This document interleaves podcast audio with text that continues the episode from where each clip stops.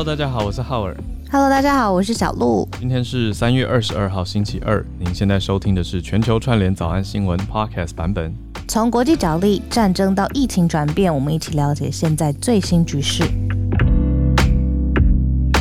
来盘点一下今天的几则重大消息。那第一题要先讲起来的是美国。那美国限制了中方官员的签证。诶，美中之间虽然这一阵子大家都看得到，还是有很多的角力，当然有乌俄战战争在背景。那现在为什么美国要限制中方官员的签证呢？待会来谈一下。第二题则是南韩选出了新总统嘛？那尹锡悦呢？他的半导体政策是什么呢？跟我们当然是息息相关，也来好好的关注一下。第三题则是英国要推出第四季的疫苗了，不是只有给比较虚弱族群，或者嗯，虚弱族群是一个好词吗？应该说比较脆弱族群，不只是给脆弱族群，而是要广泛的推出第四季的疫苗。我想这个是国际关注疫苗、关注疫情、关注公共卫生，大家都要知道的消息哦。那我们第四题则是 Netflix 在日本竟然欠税被追税了，要追回三亿元。那我们来了解一下 Netflix 竟然这么大这么成功，那欠什么税呢？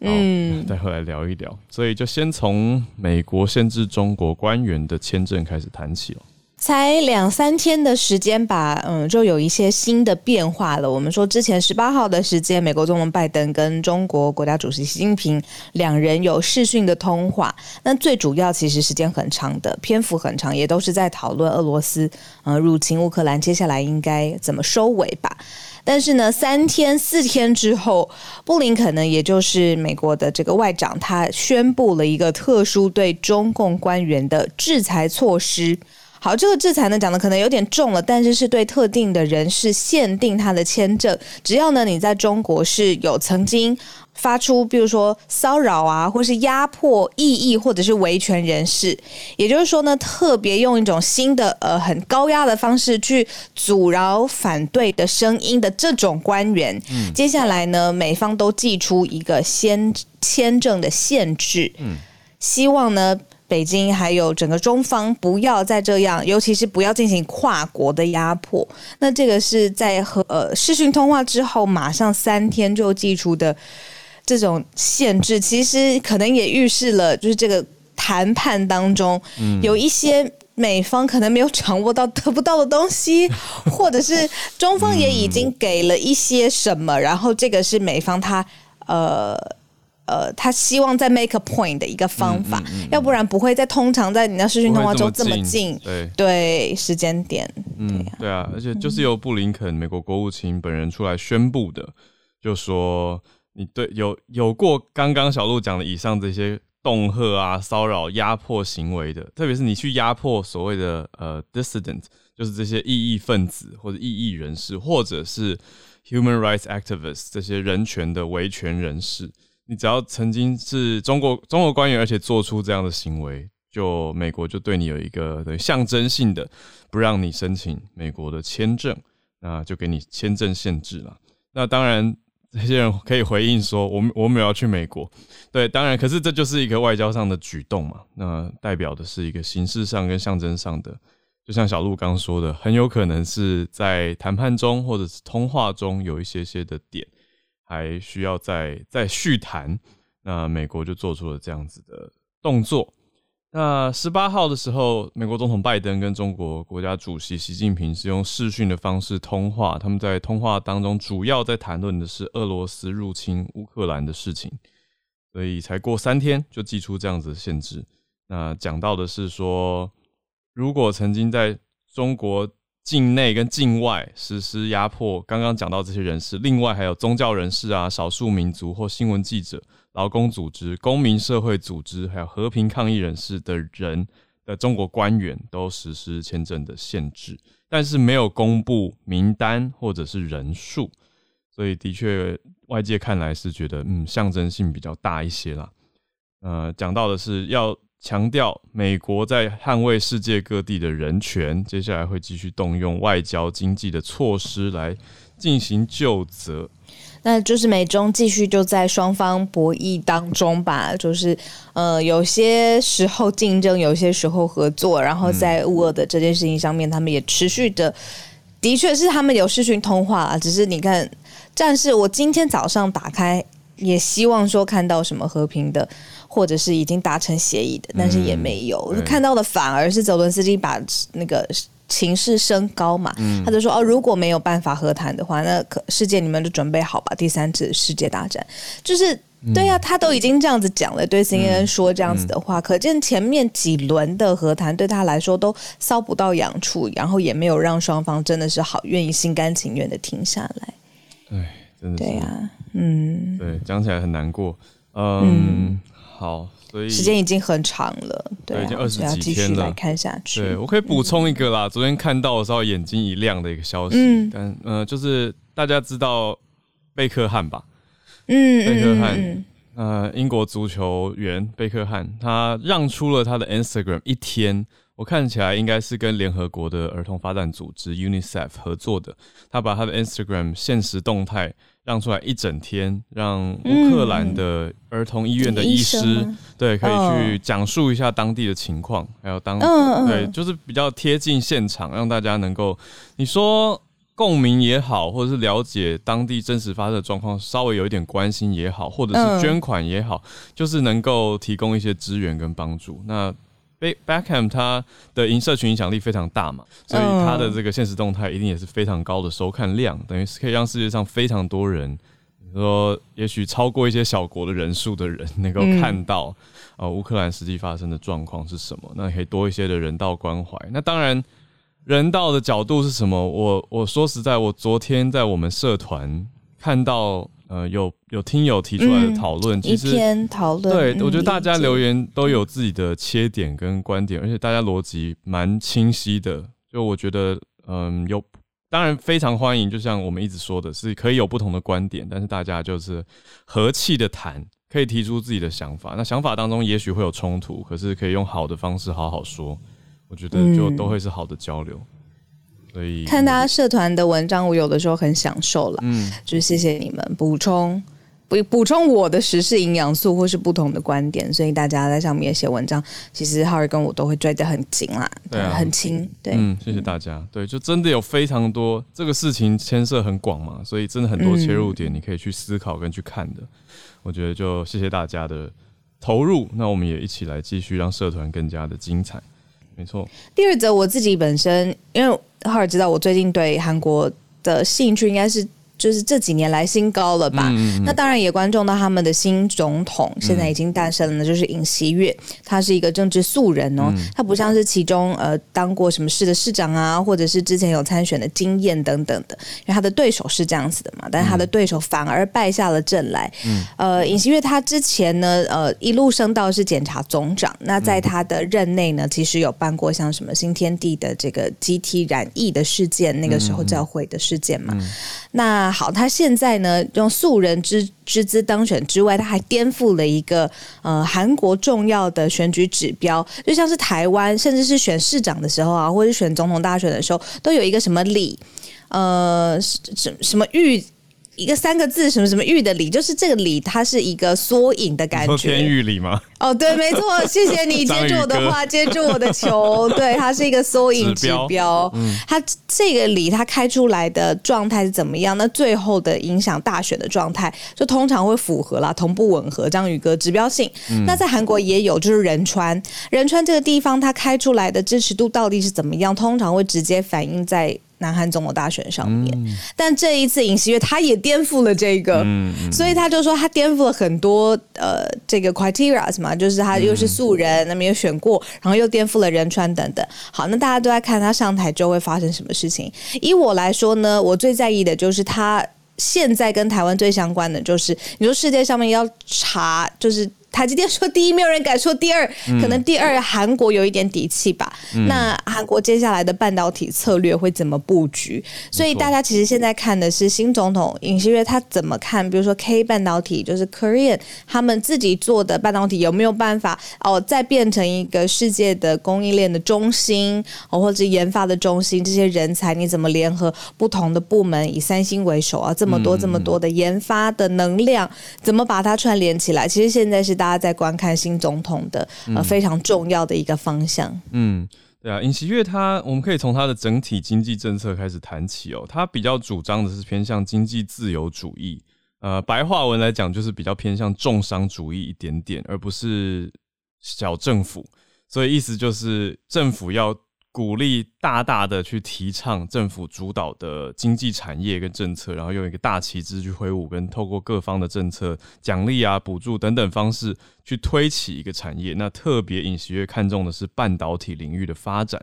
所以他开了哪些的支票呢？很多哦，都跟半导体有关，包括一个叫做半导体未来城市，一个是车用半导体的园区，另外是要号称要培养出十万名半导体的人才。再来就是要成立半导体的国家基金，所以看得出来，韩国南韩是要砸重本去推半导体了，也非常看好接下来的。你说五 G 也好，还有 Metaverse 元宇宙也好，就是非常多非常多科技资讯方面的应用跟电子电机的应用都是需要半导体的。所以在整体战战略上，南韩要变成半导体大国，也就是不只是影视文化的输出国，也要加重半导体的发展。那其实这个也是目前中国算是在推展的模式，而不是台湾的。台湾是比较偏向半导体重点生产聚落，台湾是走一种 cluster，就大家知道，你说竹科啊、南科啊这些地方比较集中制作跟设计还有生产嘛，所以南韩则是要更大规模的去投入。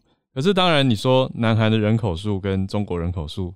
不能这样比啊。那那如果要加深半导体的发展的话，也要拓展出口的一些实力、研发、经济规模等等的技术，所以变成说政府很有可能也会更加重跟三星或者是 LG 这些大厂的合作，还有国际的竞争力。所以有，但是这个有没有可能的隐忧，就是变成更大的一个政府跟大财团的结构呢？我们知道，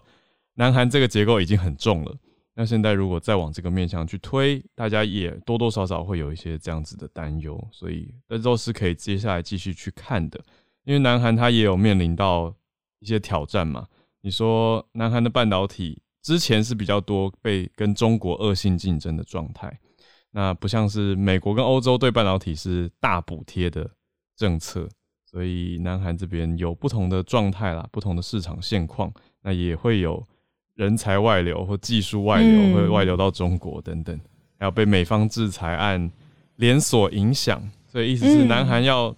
在半导体方面想要脱离中国发展，走出自己的路，是现在最大的挑战跟重点。那这个是现在南韩大家可以观察的方向。那我们的邻居会不会在半导体上面变成我们最呃竞争的对手？接下来我们可以继续来确认。对啊，好。第三题啊，我自己昨天刚好听到了一个呃美国的研究官员吧，他自己开了一个记者会，然后他说，然后今天有转播，他就是说以后大家可能要做好准备，一年一季这个方向是很可能会发生的。然后当然下面有很多讨论啊，就觉得说啊这个数据啊真的可以吗？你是一个研究。机构，那你出来这样子说，那那世界真的会这样子走吗？结果今天我就看到这个，嗯，呃，英国国民保健署 NHS 啊，他们宣布说，接下来呢会推出第四季的疫苗，嗯，那是希望让比较脆弱的族群可以接种，那大概有上百万，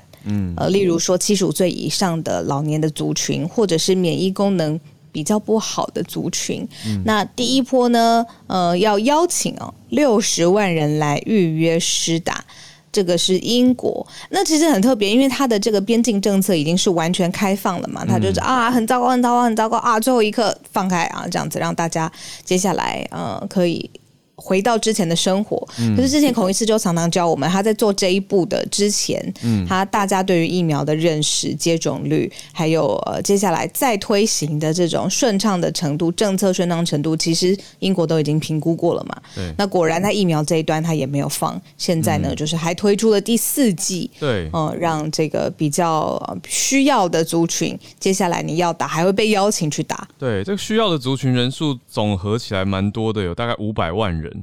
所以也也的确不少哈。那我觉得英国在疫苗方面真的是一个大学长姐的角度，就是世界各国可以去看看它很多政策走在前面嘛。那等于率先开放，很多人也会说哦勇敢呐，他先冲出隧道啊等等。那现在真的冲出隧道之后要怎么去应对？那现在英国给大家给世界的答案就是我们要针对脆弱族群去加强保护，但是其他非脆弱族群则看来是没有特殊的。呃，新政策要应对啦，因为现在这个 Omicron 的状态，英国确诊病例还是蛮高的嘛。那整体来说，现在全英国每二十个人就有一个人被感染。如果套在各位所在的，就各位听友，不管你人在哪里，套到你所在的地方，除非你在英国，应该听到都还是会觉得，哇，这个比例也是有点太高了吧？就是二十个有一个，代表百分之五的人都感染了耶。对啊，所以。你你这个这个比例实在是真的是蛮高的。那昨天医师是特别讲了韩国，也就是南韩，因为南韩现在是单日确诊数全世界最高，嗯，所以也在看那南韩的长辈疫苗打得很好，对啊，所以大家就在想说，哎，是什么状态？是因为突然太全面的开放，所以有这样子一波冲击？那接下来是不是有机会再降下来？可是这几个月的冲击就会很大，就是单日死亡人数可能也会。看起来非常的高，对啊，所以英国这个为脆弱族群施加保护，可能会是许多国家参照的接下来的政策跟公共卫生的方向。嗯，我昨天晚上跟朋友吃饭啊，他呃，他分享了一个观点，是他非常非常抨击、非常不喜欢的，因为他呃想法很很很强烈嘛。那所以我也是透过他的分享，才第一次知道网络上面有人是这样子想的。他们说呢，这一次的这个疫情啊，你。放开呃，挪移一下概念来说，好，就是现代的，就是达尔文主义，就是一个适者生存、不适者淘汰的大型的机制这样子。而且这个这个不适者呢，还包括你的认知跟知识没有跟上。现在最最最最，比如说数据好了，已经各国那么多数据都在那里，但你还是选择不打疫苗，那你这个但是就对这个认知。对对对，就变脆弱嘛，或者是你重症就没有办法预防，你的认知没有跟上，这也是不适者淘汰。嗯，那我朋友在分享这个观点的时候，他昨天跟我说，他是非常。不认同这个说法的，他会觉得说每个人有不同的呃反反对打疫苗的这个理由，你不能说他有人是因为政治上面他要做一个 statement 呢，就是你不能因为这件事情就说他不适者或者他认知已经需要被淘汰了，那你就去被淘汰吧，好像就是被感染也是，对对对，弱肉强食的角度在看世界看人类，对，只是他他分享之后我才哦原来有人是这样子在想这件事情。等于是疫苗也是一个个人的选择，意思是这些人可能是高度知识，然后资讯其实也都有认知，但他决定要做不同的选择，那就不是适不适合的这个脉络了。理解，对啊，真的很复杂的一个题目啦。但最终就还是回到个人嘛。那有的人就是选择不要不要了解新的知识，或者不要不要去做这个决定。那有一些人则是用这个决定来代表一种他的个人身份或者他的个人意志的展现。那只能说还是回归到一定的个人自由，可是又会影响到整个社群，或者是有有公共性在，所以才变得那么复杂。但总之呢，英国的第四季针对脆弱族群已经推出了，五百万人可能会需要施打。那下个礼拜先从六十万人开始，让大家知道这件事情。好，那我们来到今天的第四个题目：Netflix 在日本干嘛要逃漏税呢？就是说，因为它这个税哈，实在是。日本分公司，呃，现在呢，就是也跟美国本土的公司，也不知道它的这个报税的这个制度规章到底要怎么样规范你海外的分公司嘛？那现在呢，就是说 Netflix 呃涉嫌漏报所得税，大概十二亿日元，大概是新台币二点九亿，快三亿了。那 Netflix 反而说现在说会申报它的修正，嗯，就是每一间公司它需要。所得税上面，它是要上缴嘛，一定程度这样子。那这是日本读卖新闻的报道，有说这个日本分公司在日本的业务啊，呃，还有你说洽谈制播、播放合约等等，它是有收益的。那这个收益你。要缴所得税啊，但是就现在发现，就是里面是漏报，然后现在还被追征收这个税收，嗯嗯，这是东京国税局的认定，这样子。那当然就是里面比较复杂啦，比如说你跟其他呃分公司你怎么谈这个播映权呐，这个利益怎么分配等等的，但是最后就是被认定下来，还要多补缴，嗯，这个而且 Netflix 的日本。日本方日本分公司他也说他已经承认了啦，就是公司回应说接下来会申报他的修正。嗯。嗯，那讲到这个，其实五月也很快就到了，每个人的天呐，所得税，没错，怎么那么快？对你这样一讲完，想说，哎，对，现在三月下旬了呢，哦，真的是好快哦，再一个多月就要报税了，痛苦的五月。好好好，没关系，早安新闻会跟大家一起度过。对，我感到你的痛苦了。对，不是啊，你知道有有开公司的人，就是嗯，好，就是我痛苦，感谢世界上有会计师。感谢世界上有会计师这样的职业跟专业人士，真的是帮我解决掉很多的问题，但还是蛮复杂的。对，因为就像在这边看 Netflix 的消息，就会想说，哇，知情人士对外透露，讲给大家听哦，听完不要头晕。就是呢，Netflix 的日本分公司，它到如果先算到一九年底为止，它在三年期间要跟多家的分公司还有制作公司。那个去制作，特别是制作公司啦，要付一百多亿的日元出去，来得到作品的播映权。大家就可以想到嘛，Netflix 有一些 original 或者是 Netflix 系列的，它要先付播映权啊，你要先把版权买下来才能播啊。所以当然很多的钱先出去，然后 Netflix 的荷兰分公司会再支付日本分公司这些花费。那荷兰分公司这边在串流平台上提供这些作品的收视服务，所以你在日本看 Netflix，可是你连到的又是由荷兰分公司所提供的，让我想到在台湾的话，我们如果订一些外国的服务，有时候也会看到，哎，它所显示的信用卡收费国家是 The Netherlands，就看到哎也是荷兰这边，所以我在想，这跟税务一定有相关的考量啦，这就不是我专业了，如果有。专业的朋友可以告诉我们，为什么这些国际公司会选荷兰当做一个中介的地方我觉得一定有原因的。所以在这里面听起来是小复杂，就是明明是日本分公司，但它需要经过荷兰。那中间总之呢，最后追下来是有一个欠税的。那 Netflix 也是愿意修正，而且要补上，所以会补上呢大概三亿日元的追征税收会补上去，right？所以呢，也有报道在分析啦，说荷兰对于跨国企业提供了优惠的税率，所以很多大的 IT 也就资讯科技方面的企业都在荷兰设置据点。这个刚好就小小解答到我刚刚的疑问了。所以 Netflix 荷兰它呃提供给谁呢？提供播放收视服务给日本、欧洲跟巴西。嗯，所以这些地方的分公司也都跟荷兰分公司有大规模的金钱来往。嗯嗯嗯嗯，好，我这边有收到两封来自呃网友的询问吧，就是说为什么问说为什么今天没有聊到呃失事的航班？就是其实昨天呃晚上的时候吧，大概六七点的时候的最新的呃呃 breaking 吧，就是呃。大大的插播的事件，就是在中国发生了对东方航空的失事事件，它在广西上空失联嘛？那大家都会说有一个什么垂坠式、垂直式，就两分多钟骤降七千多米，然后几乎几乎是垂直俯冲的一个影片，就在网络上面。看的就是整个飞机，它平常是水平的嘛，但它失事之前，它是整个几乎是朝直线往下，就是俯冲。那现在就是坠毁了，而且还在坠毁的地方有火灾。那所以现在在机上总共一百三十二人嘛，嗯，那就是在确认他们的状态当中。我觉得我们没有挑选这件事情，是因为整件事情还在进行大搜救。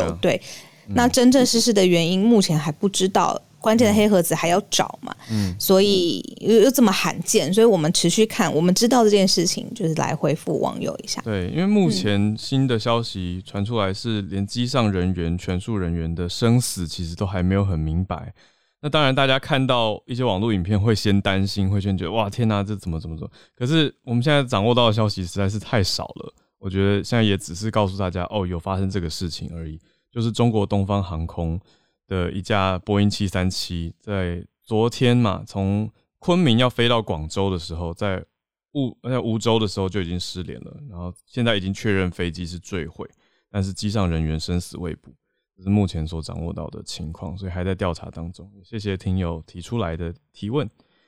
那现在时间呃全球串联时间，来看大家举手选到了哪些的题目。先邀请了人在英国的飞扬。对，今天在英国，我想还有一个蛮大的新闻，就是今天我看那个 BBC 的头条，他是说英国就买不到 free range 的 eggs，然后意思就是说野放的鸡产生的蛋。那我刚看到标题，就是还蛮惊吓，我想说是不是都买不到蛋了？然后我就赶快去超市看，然后发现呃，的确有一些蛋就是他们暂时下架，但是主要是更改标签。那那主要发生的事情其实是。跟禽流感有关系。那这件事情，简单来说就是，嗯，在英国的话，通常鸡因为保护动物福利的关系，他们会尽量让鸡都在外面野放，所以大概有百分之五十五的鸡都是在外面野放的。可是，在去年十一月的时候，在苏格兰附近有几起禽流感 H 五 N one 的 outbreak，就有些鸡感染了禽流感，所以他为了保护这些鸡的话，除了那些。饲养鸡的地方需要等于是被圈起来，里面的鸡啊，或是相关的饲养的东西都不能移出那个，等于是有一个保护的 protect zone。那其他的鸡呢，都被要求要全部关进室内，那来进来减少他们跟外面的鸡听起来是鸡的 quarantine，听起来很像，对对对，那。当然就是继续观察这样。那不过因为英国的它有个规定是说，你如果要标示你是野放鸡的鸡蛋的话，至少要就是哎，当初因为这个疫情，他他是说你你至少呃，因为他给那个宽限期，就是说哎，可以可以至少十六周的时间。虽然你是野放，你本来应该要是野放鸡，可是因为疫情嘛，所以你把它养在室内，你还是可以标志成野放鸡去卖。可是那个宽限期十六周已经到了。到今天，呃，就是礼拜一，呃，已经结束了。所以，所有目前在英国，只要它上面标示还是野放鸡的鸡蛋，全部那个标签都要换掉。你不能标示你是野放鸡的。所以，其实还是买得到鸡蛋啦，只是这些鸡它就不是野放的了。嗯，目前我自己觉得生活上还没有太大的影响，不过听起来是需要关注的事情。那。我稍微看了一下，我发现说，其实这件事情比我想象中还严重。因为去年十一月的时候，不只是英国有 outbreak，那在离台湾比较近的日本跟韩国也都扑杀了上万只的鸡，因为禽流感的关系。那台湾的农委会也有在二月底在彰化跟云林都有发现禽流感，所以也扑杀了大概一万多只的鸡。那美国呢？今天的新闻。呃，也有好几个州，Wisconsin、Iowa、密苏里州也都有呃禽流感 outbreak，所以甚至香港已经宣布就是禁止进口美国的鸡啊，然后一些冰的这些鸡肉了。所以，那还有一还有一个值得注意的事情是说，BBC 他写的很含蓄，他就说，嗯，目前这个对人的影响很少，不过他有提到说，世界上其实有一些案例是。这个 H1N1 有感染人，而且有几例死亡。那我没有去没有查到相关的资料，不过 BBC 它有加注这一句。那 NHS 就是英国的算是一个健康单位嘛，它就是说目前对人的风险很小。但听起来应该是有，也是有可能，理论上是可能会传给人的。所以，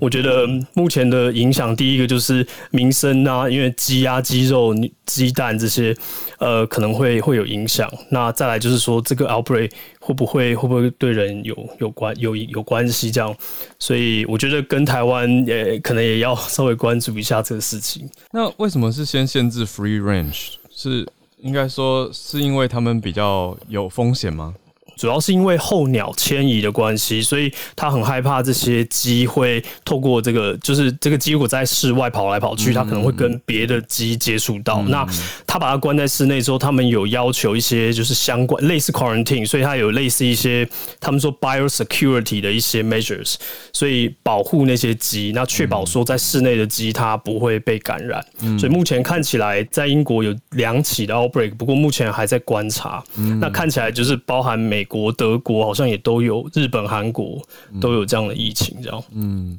谢谢飞扬带来这个国际国际禽流感的关注点，那大家都要多多注意，我觉得这影响很大。谢谢。而且又是被头版的报道，是，对呀。好，我们再继续连线。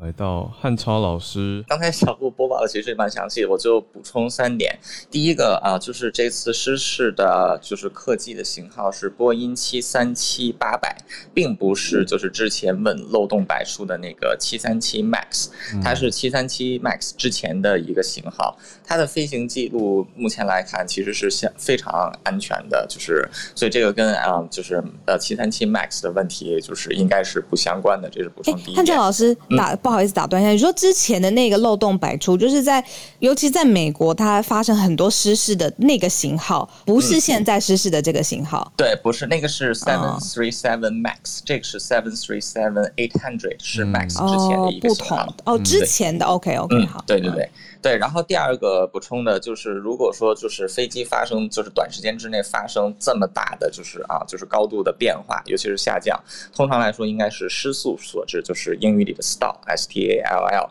啊，一般来说要么是动力不足，或者是飞行角度的问题。啊，另外第三个，根据就是我刚才查的资料，就是飞机如果失事的话，只有百分之十三的就是所有的失事，只有百分之十三是在飞行的过程当中发生，百分之二十六是在起飞的时候，百分之二十八是在降落的时候，然后还有剩下的一些就是在地面的时候。所以在空中就是飞行当中发生这个发生事故，其实啊就是在这个所有飞机事故的啊比例当中，其实并不算很高。嗯，就是补充这三点。然后另外就是啊关于乌克兰的一条，就是乌克兰现在已经明确拒绝投降，然后也有一些这个啊我看有一些网络舆论就说啊乌克兰应该为了要避免平民伤亡。然后选择投降或者是和谈啊，但是普京的要求就是让乌克兰放弃自己的军队。一个国家如果连军队都没有了，那又要如何保护自己的平民呢？嗯，打这场仗不就是为了保护自己的国家和人民吗？所以，而且这个根据乌克兰的民调，百分之八十九的乌克兰人拒绝在。俄军撤军之前，就是以任何形式接受停火。所以，如果他们都不愿意投降的话，我们又有什么资格要求他们投降呢？嗯，就补充这一点，谢谢。谢谢汉超。哎，汉超老师，我想追问一个啊，小小的，就是我看到现在有很多论坛上面有说，就是这一次航空失事的原因是因为疫情之后，什么东西都变贵了，人力也变贵了，所以他们维修的成本上面就就你知道，maintenance 他们的成本就就有点偷工减料的意思啦。这是论坛当中呃几个原因，你觉得这个，比如说可信度啊，或者是合理的程度，你觉得？还是说你觉得现在太早了？不知道。我我觉得在调查报告没有出来之前，任何事情都只是推断啦。但就是因为人为疏失而导致航空事故，就是基本上大部分的航空事故都是人为疏失导致的，所以不排除这个因素。但我觉得还是呃，就是等官方报告出来才下定论比较好了。现在一切都是推断。嗯嗯是嗯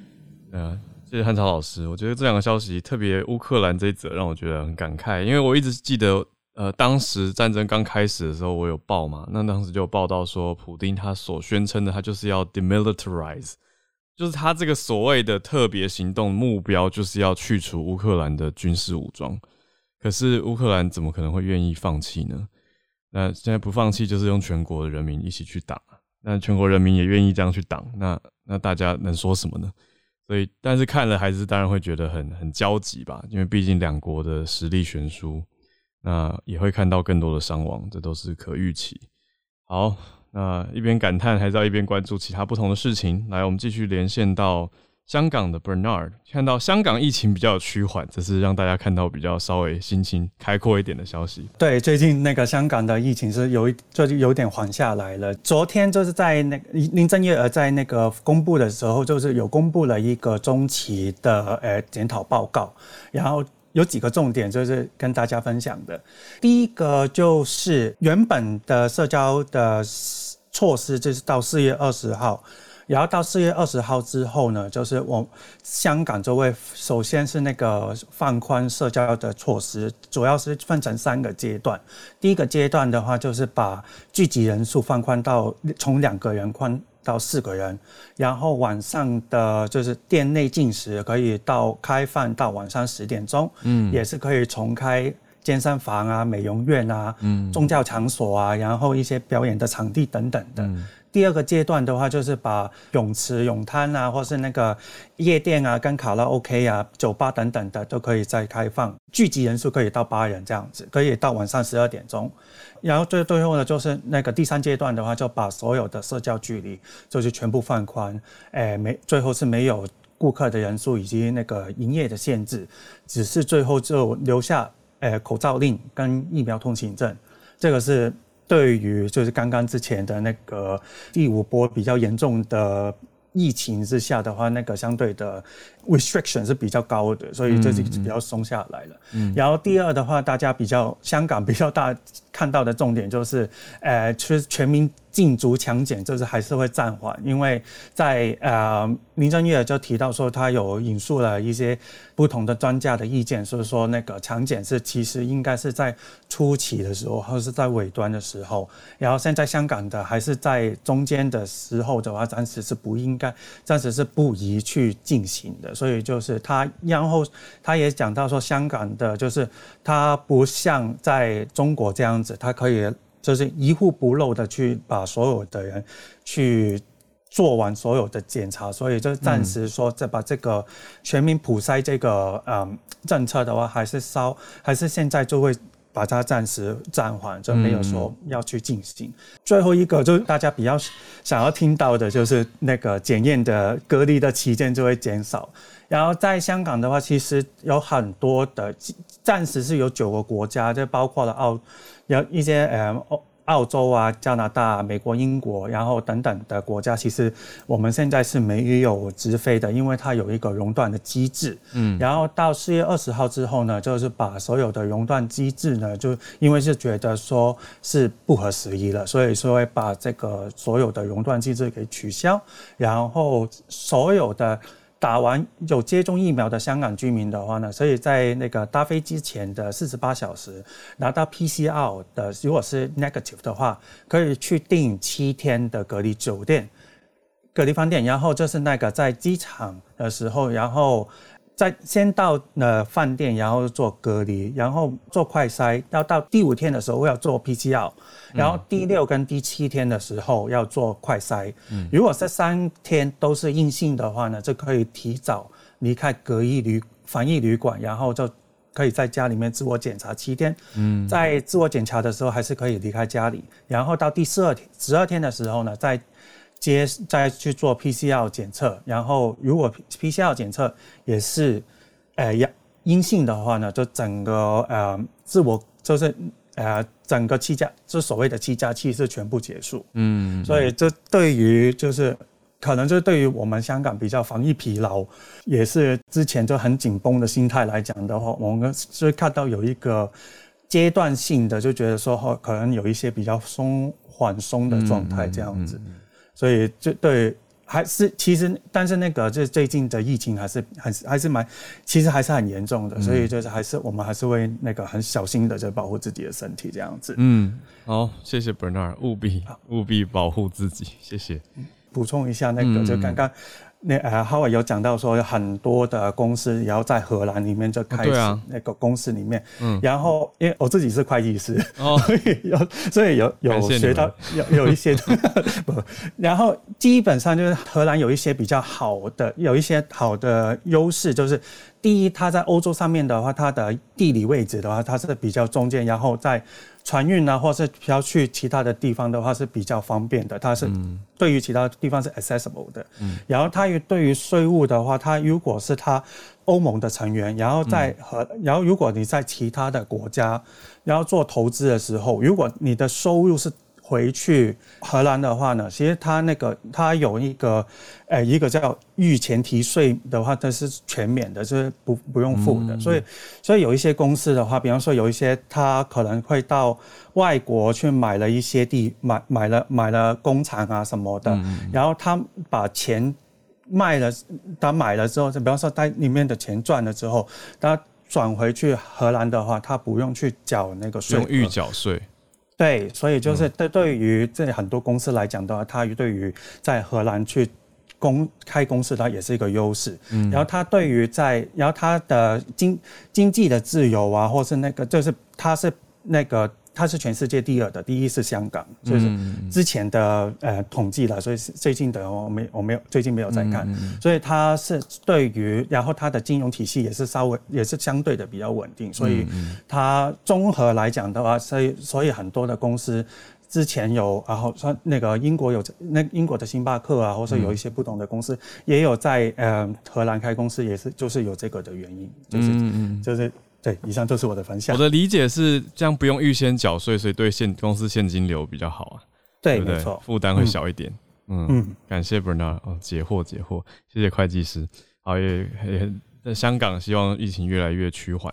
好，那我们再连线到 Charlotte，跟大家分享就是 update 一下，这这是今天最新的新闻，就是呃大法官的任命，呃最高法院大法官的任命听证会今天举行，那一连四天，今天是第一天。嗯，那呃大家都知道说，这次最里程碑、最最就是说最重要的、最最 landmark 的的一个特特性，就是我们会不会即将迎来就是美国宪政史上第一位黑人女性的。呃，Justice 大法官，那现年五十一岁的这个呃这个大法官 Jackson，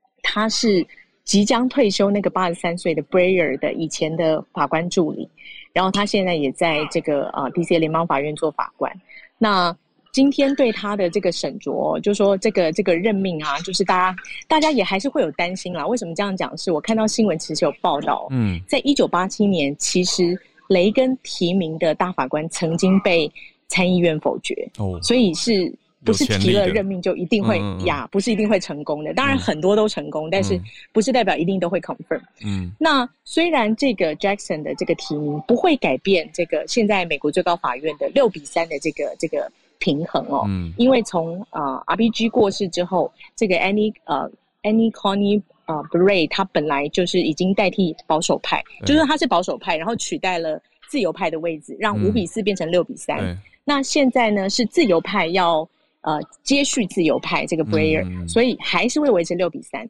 那为什么对民主党很重要？是呃，因为如果这个这一次的集中选举如果他们选不好，那这个最高法院法官又还没有补上，那可能会导致他会再输一席。就是说，现在如果赶快补了，那因为最高法院的大法官补了，其实原则上就是会稍微 settle 这样。嗯，那。这个这个呃黑人女性法官呢，大家对她的这个任命的这些呃所谓 hearing 的这些主要 focus 的是什么呢？就说其实大家会讲说哦，她先前呢也曾经在这种呃共和党为主的呃司法的这些机构有一些呃有一些有曾经服务过，所以本来大家觉得说，哎，她应该可以当一个 bridge 哦。然后她本身又是黑人女性，那她也做了很多。当然当然呃共和党的参议员有一些也在质疑她说，哎。是不是他会有，呃，这个就是看他以前判案的记录哦，嗯，呃，你知道共和党的这个这个 attitude，通常就觉得说他对所有的少年犯哦，现在韩剧有一有一部少年法庭非常红，他就是说这个法官呢之前的记录记录显然是对非常残暴的 sex abuse 的这个少年犯有太 lenient、太仁慈、太宽大的记录，这样，这个是他们可能会去。呃，challenge 他的这样，所以大概会去讨论一些他他的这些态度，比如说对堕胎啊，对种族，对就是一些美国很争议性的问题，他的态度怎么样？嗯，那当然他是自由派，可是他也因为曾经在共和党这边呀有 bridge。嗯，那另外一个呃，补充一个小消息就是，第二年长的，就是 Breyer 退休之后第二年长七十一岁的这个 Justice，这叫做嗯一个男生，我看一下他在我的嗯。呃 Justice Clarence。嗯一个一个黑人的男性，他生病了，然后这几天紧急住院，那也上报了，因为然后像 Pompeo 可能都还 Twitter 祝他就是早日恢复健康，嗯也就是说，在美国这九个大法官他们的身体状况，其实是随时都在大家的这个关注跟嗯很重要的，就是一个新闻这样。嗯那这个就是补充。那呃，看看这几天 hearing 进行的怎样，maybe 就是四天后如果有结果，我们再来分享慢新闻，嗯看看最后结果怎么样。非常谢谢呀跟大家分享哇，四天的嗯听证会、真的是蛮猛的。好，谢谢 Charlotte，啊，让大家多认识这个新的提名人，然后看看后来美国的大法院会不会有所变化。最后连线到助战专家 孔医师，这个世界疯了。怎么怎么说？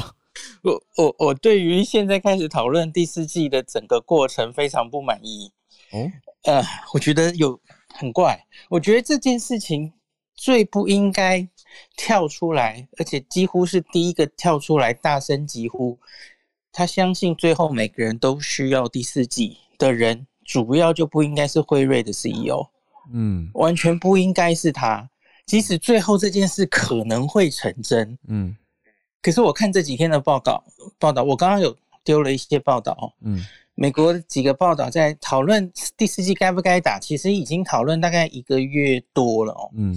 因为因为国外很多打完第三针的人也已经大概到了六个月了哦。嗯像今天这个英文英国前天他宣布在七十五岁以上，然后免疫力比较差的，还有住在养老院的人，因为这些人是第一个最脆弱的打第三剂的人，那他们时间大概已经到了六个月了哦。嗯那所以我相信英国应该是有一些资料，它的呃，我们其实可能已经不是很在在乎那个防感染的、防感有症状感染的效力，因为那个嗯我们已经看到它会降得很快，所以重中之重应该是看防住院跟防死亡了哦。我觉得英国的资料目前看起来，防住院似乎有降没有错，可是防死亡似乎防的还不错。嗯所以我觉得哈，我们好像还没有非常十足的把握，到底是哪一群人需要这个第四季，哦呃，然后时间点到底应该抓在什么时候？哦嗯像我刚刚有丢一篇 Time 的整理，好像是前天吧，我觉得他整理的非常好，他他 quote 了 Dr. Fauci 的意见，还有很多美国感染科医师专家的意见哦，嗯像 Dr. Fauci 很简单的一个专访，就在前几天，他说很简单的一个答案，我不知道。你看，Fauci 是说我不知道，嗯他说他很，我们很可能还需要打疫苗，可是我不知道，我还需要更多证据。嗯到底是哪一群人在什么时间点需要这个第四季？嗯这个才是现在基于科学最重要的答案是这个。嗯那你假如今天只是一届哈一个一个专家，你表达你个人的意见、嗯啊，我觉得最终可能所有人都需要这第四季，有助于我们控制这个疫情。假如你今天是林世璧讲这个话，可以，这是你个人意见，可是你是辉瑞的 CEO 哎、不宜哦你怎么可以在完全还没有答案、还没有 solid 的证据的时候，就上片媒体每天都在讲这件事？我觉得这样是不是在